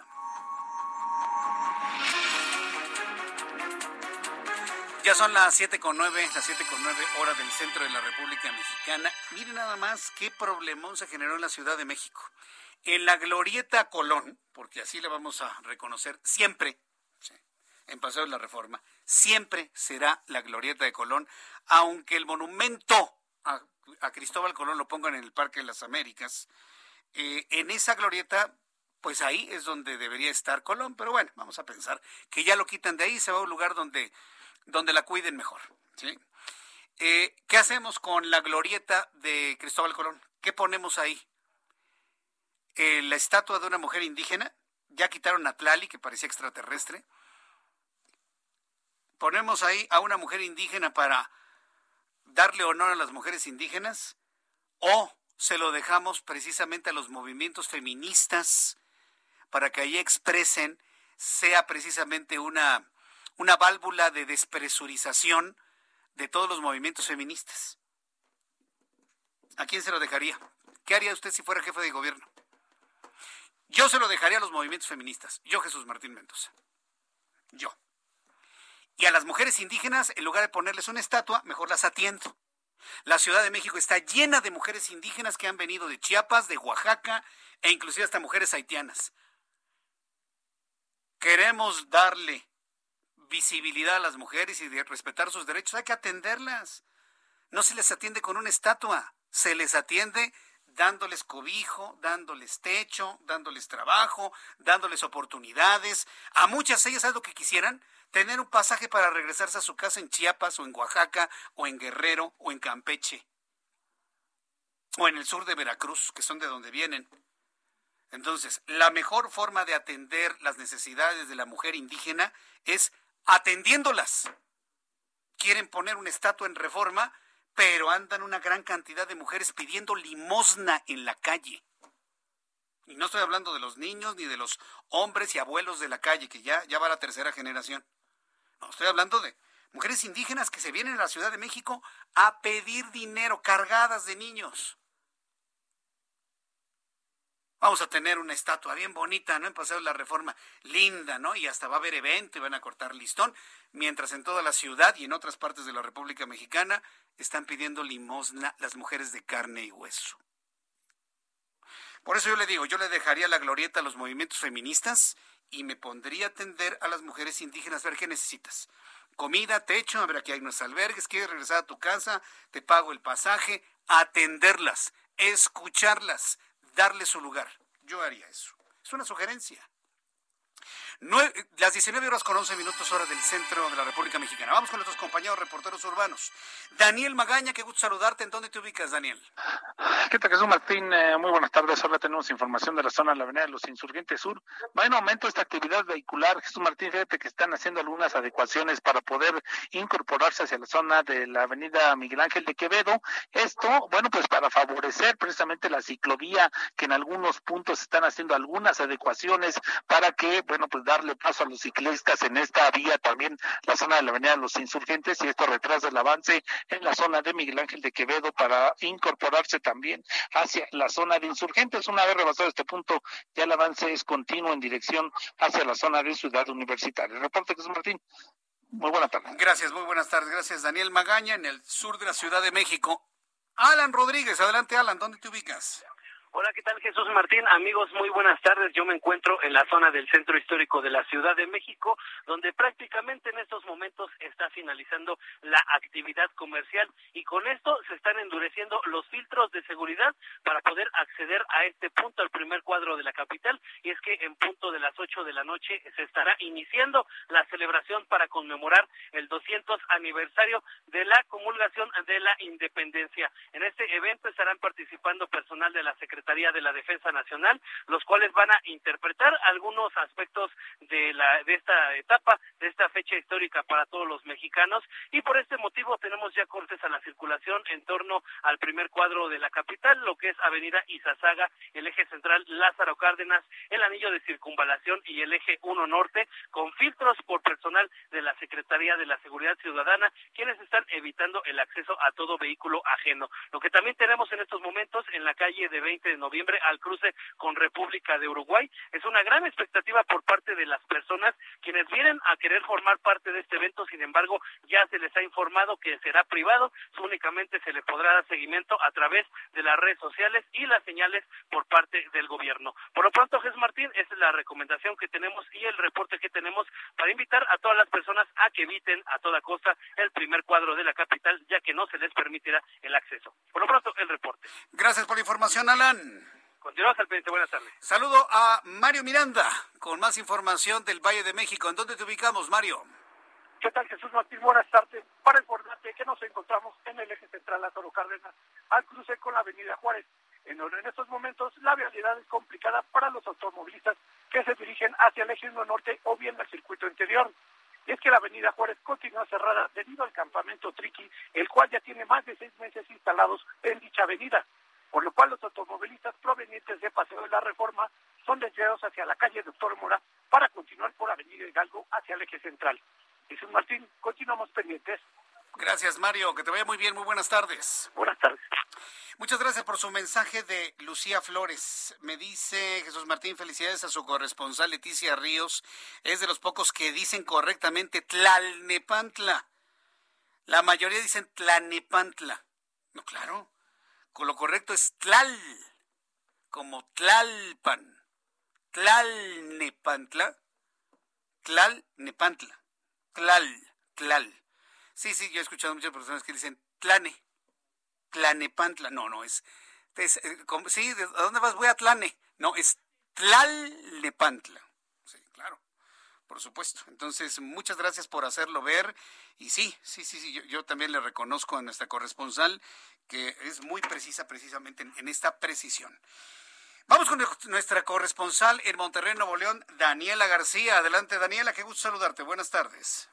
Buenas tardes, Jesús Martín. Pues hoy para informar que el gobernador Jaime Rodríguez Calderón pues presentó su último informe al frente del Estado de Nuevo León. Destacó los logros de la administración en materia de salud, seguridad, al mismo tiempo que minimizó los dichos de que la figura de un político independiente estén perdiendo fuerza. Él pues, presentó una hora y veinte minutos aproximadamente, donde destacó los logros de la administración en los pasados seis años, como la inversión hecha en materia de salud, incluso previo a la pandemia del COVID-19. Inversión hecha en hospitales y clínicas, el sistema de salud más importante del país. Además, se aprovechó para reconocer a los trabajadores de la salud por su labor en la lucha contra el virus, en especial a aquellos que perdieron la vida recientemente. También, pues el mandatario insistió en la importancia de la labor que se hizo durante su mandato en materia de educación. Informó que se destinaron 300 millones en educación, cultura y deporte y destacó que se crearon 11 bachilleratos militares para atender a un total de 700 alumnos. También eh, pues reveló que se invirtieron 2.900 millones de pesos en aulas y que 89 de cada 100 egresados de los CONALEP consiguieron un trabajo en menos de seis meses. En materia de recaudación y finanzas sanas, el Bronco señaló que dejarán a la siguiente administración un gobierno más eficiente y transparente, a diferencia de cómo él recibió la administración hace seis años. Ahora, en el tema de seguridad, eh, Rodríguez Calderón aseguró que su mayor logro en los pasados seis años fue el cierre del penal de que sirvió durante años como el corporativo de la violencia y los grupos criminales en el norte del país. Y bueno, como te comentaba al principio, también el todavía gobernador minimizó los dichos de que su gestión en los pasados seis años, la primera independiente en la historia del país, haya afectado la figura del independiente. Pues minimizó obviamente que se haya desgastado solamente por la labor que él hizo y aseguró que siguen avanzando y comprobando que no se necesita un partido para gobernar. Es la información que te tengo hasta este momento, Jesús Martín. Me dio mucho gusto saludarte, Daniela, como siempre. Gracias y saludos a nuestros amigos allá en Monterrey. Que te vaya muy bien. Igualmente, muy buenas tardes. Muy buenas tardes. Nuestra compañera periodista Daniela García en Monterrey, Nuevo León. Vamos directamente hasta Sonora con Gerardo Moreno, nuestro corresponsal. Adelante, Gerardo, gusto en saludarte. Buenas tardes.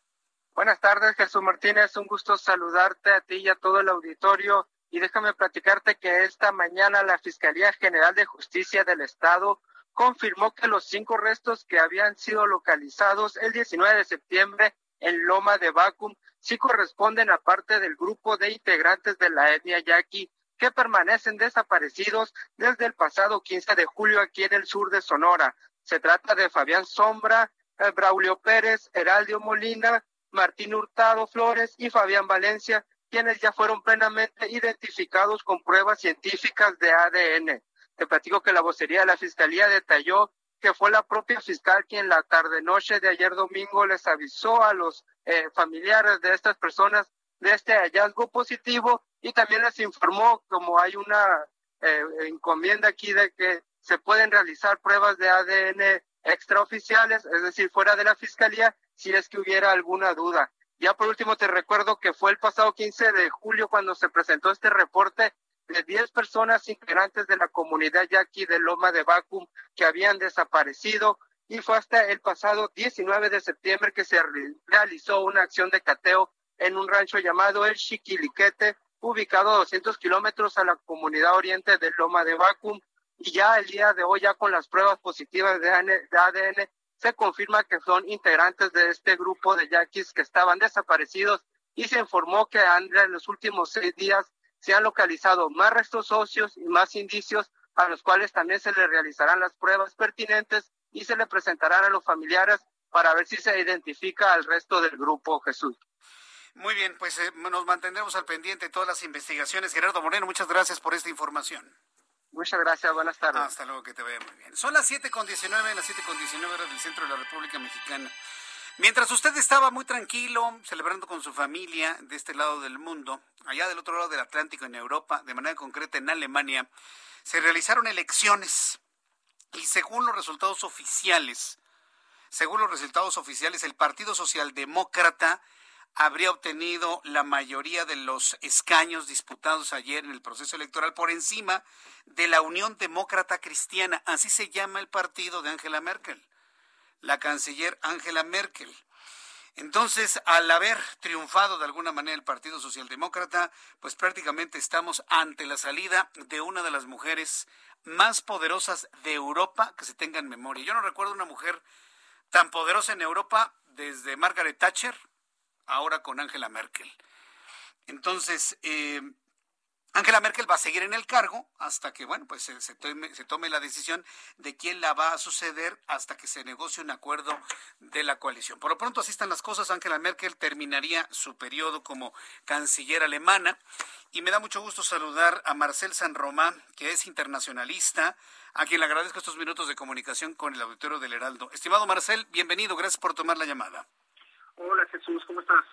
Con mucho gusto de saludarlo y bueno, pues aquí con un primer comentario de este cambio que vivirá Alemania con la salida de Angela Merkel, ahora que pues la Unión eh, Demócrata Cristiana pues no alcanzó los, los escaños necesarios como para mantener a Angela Merkel. ¿Qué viene para Alemania con este resultado? Bueno, de momento lo que lo que viene son dudas, es un periodo de, de incertidumbre para ver cómo se cómo se va a desarrollar esto, porque las elecciones se cerraron con un resultado tremendamente, tremendamente igualado. De hecho, ya es lo que pronosticaban los sondeos. De hecho, creo que eh, eh, hay que destacar, así como muchas veces eh, remarcamos cómo se equivocan los sondeos, esta vez acertaron. La gran mayoría de sondeos daban prácticamente un empate técnico, pero con el Partido Socialdemócrata ligeramente por encima, y eso es exactamente lo que ocurrió.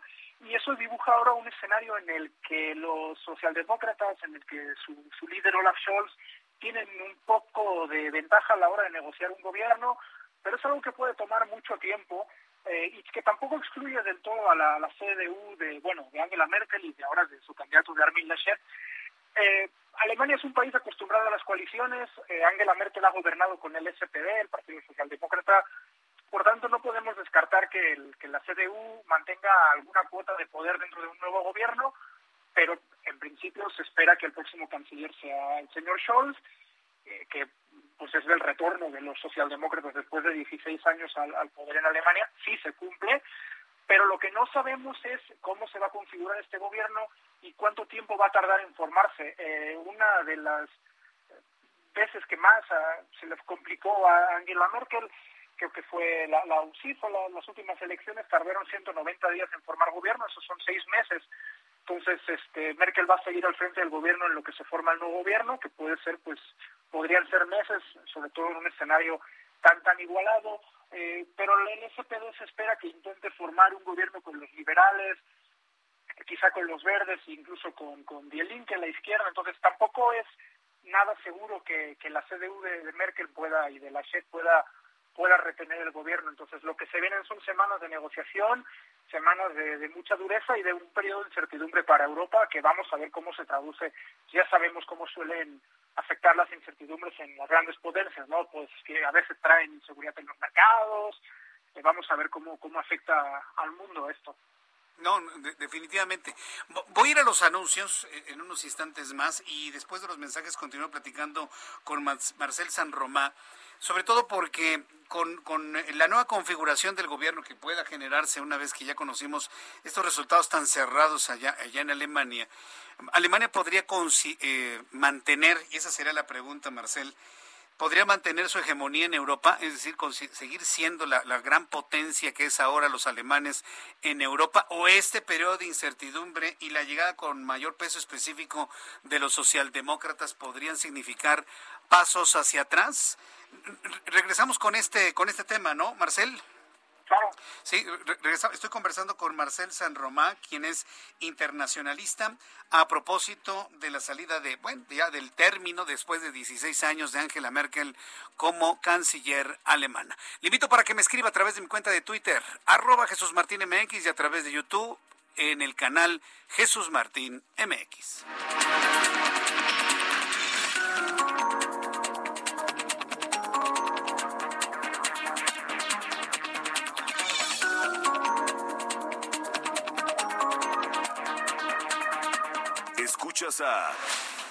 Jesús Martín Mendoza con las noticias de la tarde por Heraldo Radio, una estación de Heraldo Media Group. Heraldo Radio.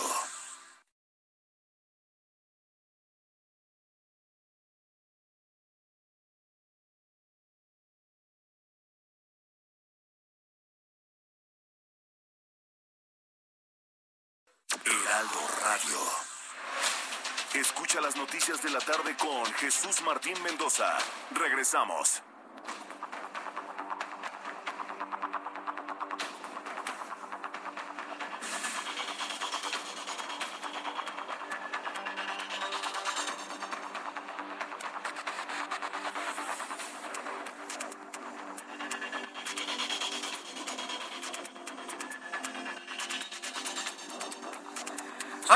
Media, las 19 horas con 30 minutos, hora del centro de la República Mexicana. Continuamos con el Heraldo Radio y estoy conversando con Marcel San Romá, quien es internacionalista a propósito del resultado de las elecciones en Alemania y lo que significará después de este proceso electoral, pues la terminación de 16 años de hegemonía de este de esta Unión Democrática Cristiana ya en Alemania y bueno, pues en la conformación del nuevo gobierno habrá incertidumbre, nos dice Marcel San Roma.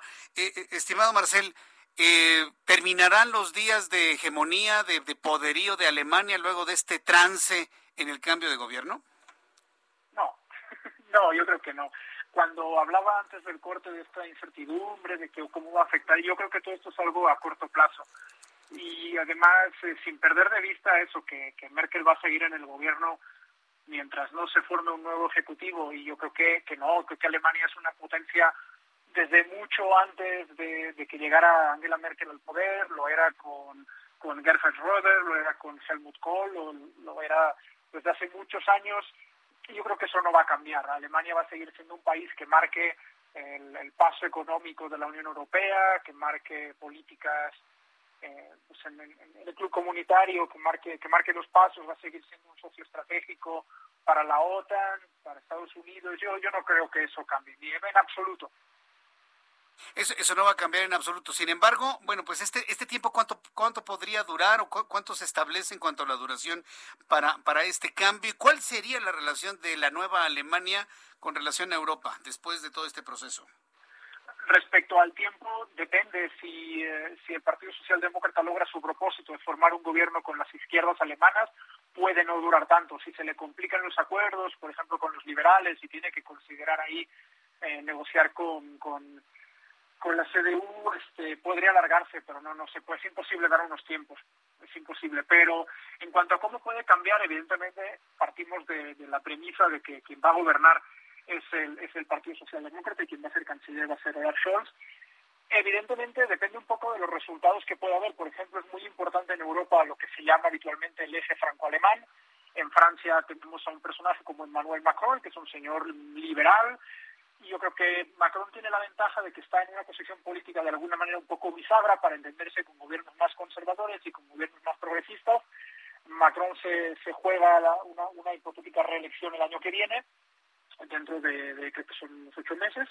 Entonces también habrá que esperar a ver cómo se configura ese, eje tan importante para toda Europa dentro de unos meses, pero eh, yo creo que en Alemania precisamente una de las cosas que más destacan es esa capacidad negociadora a Angela Merkel ya conocida por su política que ella misma llamaba de pequeños pasos, era una gran negociadora, una persona pragmática. Yo creo que es algo que está dentro de la cultura política alemana, muy acostumbrada a los pactos y al diálogo. Yo pienso que, que no debería cambiar significativamente la, la relación con los principales países europeos. Al final, independientemente de los gobiernos, lo hemos visto también en Italia, lo hemos visto en España, puede llegar a haber tensiones pero en general creo que todos los gobiernos de Europa Occidental entienden que independientemente de su ideología política tienen que, que, estar, que, estar dispuestos a sentarse en la mesa a negociar y ponerse de acuerdo con, con los demás países y sobre todo con Alemania. Ahora, eh, al cambiar de alguna manera la ideología de, de, Alemania, que bueno, no tendrá efectos eh, notables en, en Europa. ¿Qué, tanto países con una idea o una ideología semejante podrían de alguna manera acercarse a Alemania? Hablo concretamente de México. ¿Podría significar algún cambio de nuestras relaciones con Alemania? Creo que esta es una pregunta bastante complicada. Yo pienso que hay que entender una cosa que es que las izquierdas latinoamericanas y las izquierdas europeas son muy diferentes entre sí.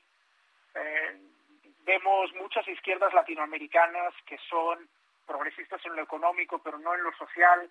En Europa esto es un poco distinto. Yo pienso que no se pueden dibujar paralelismos, ni mucho menos entre el gobierno de López Obrador y un gobierno liderado por, por Olaf Scholz en Alemania. Yo pienso que además en Europa, Europa normalmente gestiona sus posturas exteriores de forma común. Normalmente toda la Unión Europea en bloque este, gestiona su postura, por ejemplo, ahora mismo lo hemos visto recientemente hacia Cuba, eh, hacia Venezuela, hacia cuando hay un país con el que tiene que mantener relaciones de algún tipo, lo hace con una postura común a través de, de una especie de cancillería propia que tiene la Unión Europea. Por tanto, yo pienso que las relaciones bilaterales entre México y Alemania van a tener que pasar a través del cauce de la Unión Europea. Sí, sí, sin duda alguna. Bueno, pues estaremos muy atentos de todo el proceso que siga Alemania luego de esto que desde el punto de vista internacional es obligado a abordarlo con un especialista como usted. Y yo agradezco mucho a Marcel San Román que ha tomado nuestra llamada telefónica el día de hoy. Un fuerte abrazo como siempre. Gracias. Igualmente, muchas gracias. Hasta pronto. Es Marcel San Román, internacionalista. Mire, el poder de Alemania y de los alemanes se mantendrá completamente intocado. ¿no? Seguirá. Alemania ya era una gran potencia en Europa antes de la llegada de Angela Merkel hace 16 años. ¿Cómo va a ser la nueva política con los socialdemócratas? Me, gustó mucho esto último que me acaba de decir. Cuidado en estar haciendo paralelismos entre la socialdemocracia europea con la socialdemocracia latinoamericana. No tiene absolutamente nada que ver. ¿Y sabe qué? Qué bueno. ¿eh? La verdad, qué bueno.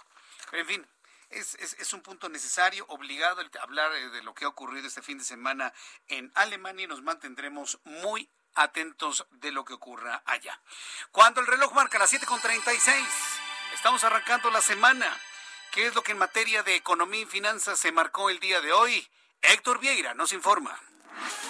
La Bolsa Mexicana de Valores inició la semana con un avance del 0.96%, luego de sumar este lunes 492.82 puntos, con lo que el índice de precios y cotizaciones, su principal indicador, se ubicó en 51.598.53 unidades en una jornada con avances para 24 de las 34 principales emisoras. En Estados Unidos, Wall Street cerró con balance mixto, ya que el Dow Jones avanzó 71.37 puntos para ubicarse en 34.869.37 unidades. Por el contrario, el Standard Poor's retrocedió 12.37 puntos, que lo colocó en 4.443.11 unidades, mientras que el Nasdaq cedió 77.73 puntos para quedarse en 15.969.97 unidades.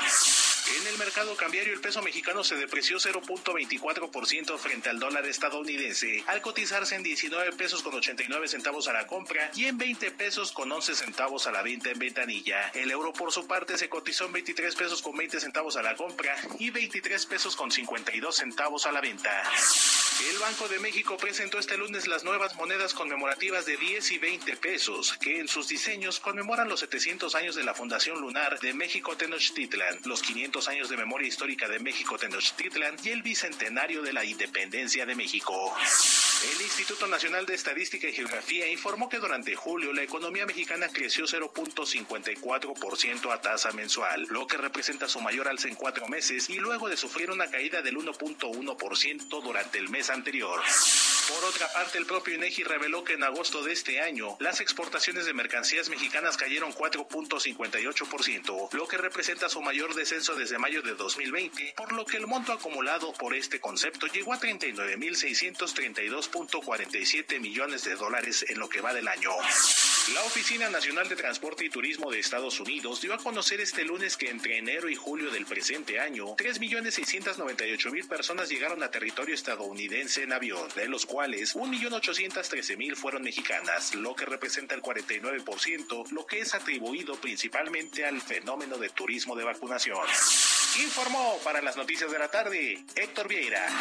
Muchas gracias Héctor Vieira por la información de economía y finanzas. El reloj marca las 7.39. Escucha estas noticias. En el Senado de la República va a pasar algo bueno, el, orden de los factores va a ver que sí va a alterar el producto. ¿eh? Los senadores Germán Martínez, Gustavo Madero, Nancy de la Sierra, Alejandro Gastelum y Emilio Álvarez y, Casa Longoria informaron a la Junta de Coordinación Política que para tener una vía de diálogo parlamentario libre de partidos políticos y libre de polarización decidieron conformar un grupo parlamentario plural, ni de derecha, ni de izquierda, ni de centro, ni de nada. Grupo Parlamentario Plural demandando reconocimiento oficial, prerrogativas y tareas parlamentarias. Yo espero mañana platicar con Emilio Álvarez, lo vamos a invitar a Emilio Álvarez para que nos platique cómo visualiza el nuevo grupo parlamentario en el Senado. Y en el nuevo grupo parlamentario los miembros provienen de Morena, de Acción Nacional, dos del Partido del Trabajo, uno independiente. Los senadores aseguran que no buscan un protagonismo, sino un ejercicio correcto sobre la manera de hacer política en nuestro país. Informaron en la misiva, el grupo ya cuenta con un Twitter oficial, aunque la ley les impide conformar un nuevo grupo parlamentario, pero vamos a ver finalmente orgánicamente cómo lo van a resolver. Mire, ya que estamos hablando de cuestiones de partidos políticos, yo siempre le he dicho, yo siempre le he dicho, yo creo en las disidencias. Y yo estoy seguro que dentro de Morena y dentro del gobierno de López Obrador hay una fuerte disidencia. Ya hay disidencia. Hay gente que ya no coincide con las formas de ser y de hacer y se están saliendo, si no de manera formal, de manera ideológica de cómo es Morena y cómo es el gobierno de López Obrador. ¿Por qué se lo digo? Porque hoy, quien marcó un, una ruptura con Morena es Gibran Ramírez. ¿Se acuerdan de este muchacho jovencito, así llenito, ¿no? Que aparece en el canal 22, en el 11, y lo entrevistan y eh, se, echa, para atrás, cruza sus manitas y sus deditos gorditos, así los cruza enfrente, y, y, empieza a hablar como si tuviera, como si fuera un parlamentario de 90 años, ¿no? Del siglo pasado. O sea, es un histrión, finge, finge, ¿no? Y le actúa re bien, ¿no? Y empieza a aventarse unas peroratas que ni él las entiende. Unas peroratas que uno dice, cálmate, chavo, tranquilo. Hasta la misma Denise dice, ¿cuántos años tienes? No, pues, y, le empieza a, a, argumentar con la Constitución. Y, ese Gibran Ramírez, ideólogo de Morena, ya no los quiere. Pobrecito, yo hasta siento feito. Cuando, cuando leo las cosas de Gibran Ramírez, siento feo en mi corazón. no sé, me da, me da así como cosita, como ese, ese feo, no sé cómo llamarlo. Bueno, el ex candidato a dirigir Morena, Gibran Ramírez, aseguró que el Movimiento de Regeneración Nacional es el partido más autoritario de México. Acabemos. Mañana le quitan sus derechos de partido, ¿eh? Gibran Ramírez, el chavito este que los lentes y, y, que se avienta, le digo unas, unas unos discursos rarísimos, así como imitando a los grandes, imitando, sí dije imitando a los grandes parlamentarios. Ahora dice que Morena es el partido más autoritario de México. Mire, descubrir el agua tibia. Debido a la falta de democracia en su estructura interna, por lo que hizo un llamado a reconstruir Morena. Durante su visita a los comités morenistas de Chihuahua señaló que se debe poner un alto a las imposiciones que vienen desde arriba desde arriba a las imposiciones del presidente Gibran, te van a regañar. Tras sus declaraciones, Gibran Ramírez insistió en su cuenta de Twitter que todos los comités que visitó están en el ánimo de no permitir más imposiciones y reconstruir la democracia de Morena. Lo van a expulsar. Basta que el presidente diga, me lo corren. Y Mario Delgado, ¿qué es lo que va a hacer? Pues declarar de que el hombre pues, es non grato para el Movimiento de Regeneración Nacional, al calificarlos como el partido más autoritario de México. Eso fue lo que dijo Gibran. Yo todavía no salgo de mi asombro. Son las 7.43. Quiero informarle que un juez de control aprobó tres meses de investigación complementaria a la defensa de Fernando Olivares Poli para recabar los datos de prueba para la reparación del daño por el asesinato de la joven después de ser atropellada por Diego en el 12 de junio en Iztacalco. ¿Se acuerda de ese video que lo transmitieron hasta la náusea?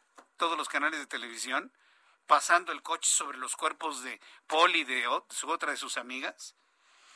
Los abogados de la familia de Fernández explicaron que el tiempo es para recabar dictámenes y reclasificar el delito de tentativa de feminicidio a consumado. El litigante Oscar Miranda informó que la defensa de Diego N. reclama que el delito está clasificado de forma errónea porque asegura que no fue un feminicidio en grado de tentativa, sino lesiones culposas. La audiencia del caso será en enero del siguiente año, donde la Fiscalía General de Justicia dicte la acusación. ¿Cuál es la estrategia? Quieren cambiar el delito de este joven de feminicidio a lesiones dolosas, a homicidio. Y de esa manera tener una pena mucho más baja y con otra argucia legal más baja para poder obtener defensa en libertad. Es decir, que se puede ir a su casa no va a ser evidentemente inocente, pero poderse defender en libertad. Eso es lo que están buscando para este joven de nombre Diego. Diego, que no sabemos ya su apellido. Mientras tanto, la farmacéutica Pfizer, de la mano de BioNTech, presentó los estudios y análisis que realizaron a niños de entre 5 y 11 años para solicitar la aprobación que su vacuna contra COVID se administre en los niños de este rango de edad con total seguridad y con la certeza de la generación correcta de anticuerpos en los menores, informó Al Albert Burla, director general de Pfizer. Entonces, esto me parece que es muy interesante porque, bueno, finalmente ya se trabaja en vacunas específicas para los niños. Por cierto, tengo contacto en estos momentos con Carlos Lechtig, gerente médico de salud femenina de Pfizer. Y lo hemos invitado porque el Día Internacional del Embarazo No Planificado en Adolescentes, bueno, pues eh, es importante hablar sobre ello y el impacto del embarazo en adolescentes en México. Doctor Lechtig, me da mucho gusto saludarlo. Bienvenido. Muy buenas tardes. Jesús Martín, muchas gracias por la invitación. Me declaro tu fan. Ah, ah sí, ah, pues muchas gracias. Muchas gracias, usted muy amable. Aquí estamos para servirle, doctor, aquí. Aquí andamos igual. Diciendo las cosas como deben de ser, al pan pan y al vino vino. No puedo entenderlo de, otra manera. ¿Cuándo es el Día Internacional del Embarazo, doctor, en, adolescentes, no planificado en adolescentes? Estamos justamente conmemorando ese día. ¿Hoy 27? Así es. Fíjese, yo creo que este tipo de días sí necesitan una mayor difusión para que podamos generar ideas de reflexión de la de la importancia en el impacto de que una, un adolescente, por la razón que sea, se, se embarace. ¿Cuál es el impacto sobre el embarazo en adolescentes en México? ¿Cuál es la realidad que tenemos enfrente, doctor? La realidad es muy triste, Jesús Martín. Hay, dependiendo de la fuente donde tú lo, eh, lo busques, esta información, eh, ocupamos uno de los primeros lugares a nivel mundial. ¿no? Y a nivel Latinoamérica somos de los principales países con embarazo en adolescentes. Entonces, dependiendo del el dato que busques, estamos en primero o segundo lugar, que no es para nada honroso, ¿no? Entonces, si hay, hay un aumento en este tipo de embarazos, obviamente conlleva muchas complicaciones, y a muchos eh, aspectos que pues son preocupantes para nosotros. Cuando se habla de los embarazos y, evidentemente transitando por todos los temas que lo que lo implican, inclusive hasta el del aborto, nada más se habla de la mujer, pero nunca se habla del, del hombre. En el caso de los embarazos de adolescentes, no se habla si es el primo, si es el padre, si es el vecino, si es el maestro, si es el amigo, si es el youtuber, es decir, la parte masculina no es visible en estas, en estas discusiones. ¿Cómo visibilizar la parte masculina que vaya en un adolescente o en una niña? Me parece que tiene toda la responsabilidad, doctor Lectig. Fíjate que nosotros en Pfizer, desde este punto de vista, tratamos de ver al paciente como tal, o en este caso al padecimiento o a la lo que se está presentando en la mujer, pero siempre tomando en cuenta también del lado del hombre, ¿no? Entonces nos enfocamos mucho a, difundir la educación sexual, a difundir información sobre métodos anticonceptivos, a difundir todo este tipo de, de situaciones a manera de prevención, ¿no? Que tengamos una población mejor educada, mejor informada, con calidad, obviamente, ¿no? En ese sentido, y siempre pensando en los pacientes, ¿no? Eh, eso me parece muy bien. ¿Cuál es el papel de, Pfizer en este tema? Es decir, ¿cómo apoyan? ¿Apoyan a través de información, a través de talleres, a través de, apoyo específico, a través de medicamento? ¿Cómo, es el apoyo de una firma como Pfizer en un tema tan complicado en nuestro país? Fíjate que yo te puedo contar que para, para nosotros en Pfizer la salud femenina es una prioridad. ¿no? En, mi, en mi punto de vista particular, que es el portafolio que yo manejo, yo aparte de todo soy ginecobstetra, entonces más a mi favor es, la, es una prioridad la salud de la mujer.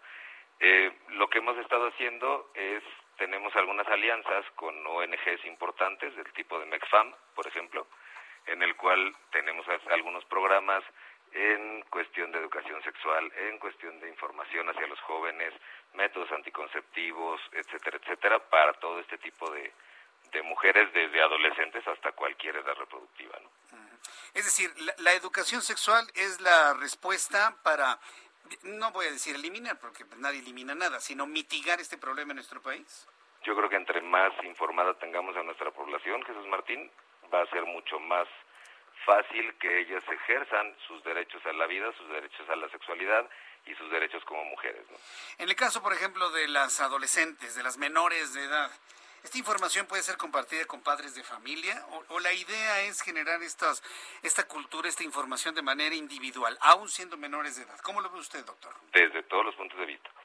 Yo te podría decir que yo soy partidario a que se le tiene que tratar al adolescente como una paciente o una usuaria en este caso en específico, ¿no?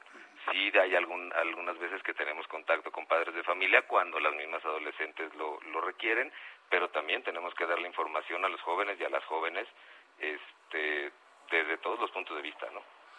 Desde, ajá, es decir, si, las jóvenes quieren la ayuda de sus padres, que vienen los padres. Si lo quiere de manera individual, también se la tiene de esa manera, ¿no? Exactamente.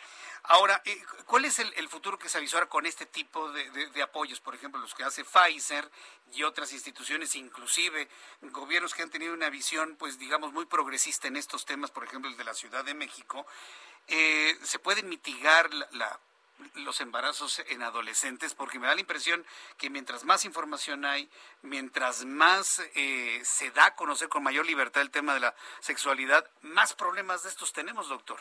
Fíjate que desafortunadamente, sí estoy de acuerdo contigo en el sentido de que entre más información tenemos, ¿ok? Vamos a poder ayudar a más personas, ¿no? La clave de esto es brindar esa información de calidad. Es muy triste que existen estudios en donde se ve que las mujeres cuando inician su vida sexual y los mismos hombres cuando inician vida sexual a edades muy tempranas tienen un desconocimiento importante del uso del método anticonceptivo. En encuestas nacionales de, dinámicas demográficas, por ejemplo, en 2018 se decía que hasta el 25% de las mujeres en edad fértil, y edad fértil estamos hablando de toda la edad fértil de la mujer, ¿ok?, teníamos hasta un 25% de, de, mujeres que desconocían el uso de los métodos anticonceptivos de forma correcta. ¿no? Entonces, eso es realmente preocupante. Estamos hablando de una mujer desde que empieza su primera menstruación, su menarca, hasta que termina su edad fértil como tal. ¿no? Es sorprendente el dato, el 25% está en desconocimiento del uso de estos mecanismos y de estos sistemas. Así es o tienen un mal conocimiento. Conocen los métodos, pero no saben usarlos de forma correcta. ¿Y el varón cómo anda en conocimientos de esto? peor. ¿Peor? peor que la mujer. De, tristemente te podría decir peor. Peor. ¿Qué, estamos hablando? ¿Un 35% de desconocimiento? Aproximadamente. Aproximadamente eso, arriba del 30%. Arriba del 30%. Bueno, tomando en cuenta entonces esto, pues la obligación recae en cada uno de nosotros, ¿no? Inclusive yo, yo sé de familias, de padres de familia, que ya a edades muy tempranas hablan con sus hijos de estos temas, no es lo común, pero ya, ya, ya yo conozco familias que, que han hecho esto. ¿Qué, ¿Qué, tanto blinda a un niño o a una niña de, tener efectos negativos en un conocimiento temprano del ejercicio de la sexualidad, doctor? Yo creo que la blinda bastante. Yo creo que entre más información tengamos nosotros como padres de familia, eh, como industria farmacéutica y como médicos con nuestras pacientes, entre más conocimiento se tenga y mayor difusión se tenga, vamos a proteger más hacia nuestros a nuestros jóvenes, ¿no? En ese sentido. Pues doctor Carlos Lechtik, espero haber pronunciado correctamente su apellido. Correctísimo. Gerente médico de salud femenina de Pfizer México.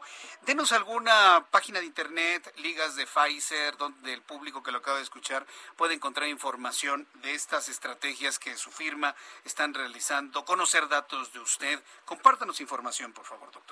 Yo creo que en las redes sociales de Pfizer México, ahí están publicando constantemente estos datos. También existen páginas de Pfizer México como tal en, Internet.